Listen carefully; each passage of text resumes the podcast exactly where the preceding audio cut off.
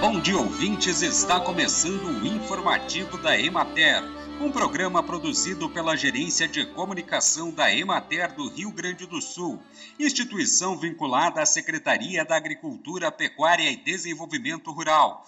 A apresentação é de Matheus de Oliveira, na técnica José Cabral. No período de 10 a 16 de janeiro, as condições no tempo foram adversas ao bom desempenho da cultura do arroz, além das dificuldades referentes à disponibilidade de água para irrigação. As temperaturas superaram os 40 graus nas principais regiões produtoras do estado.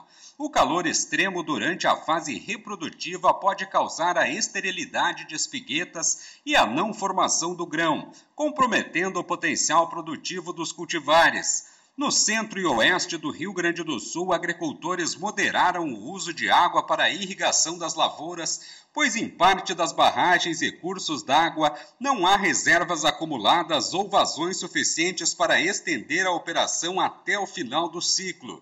O gasto hídrico é potencializado também pelos solos mais secos e pela elevada evaporação.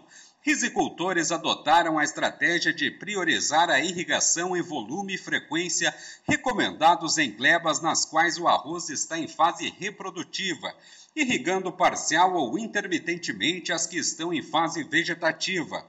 Em relação ao aspecto fitossanitário das lavouras de arroz em fase de emissão das panículas e de floração, foram realizadas pulverizações com fungicidas, tendo em vista a previsão meteorológica de sequência de dias com chuva ou nublados.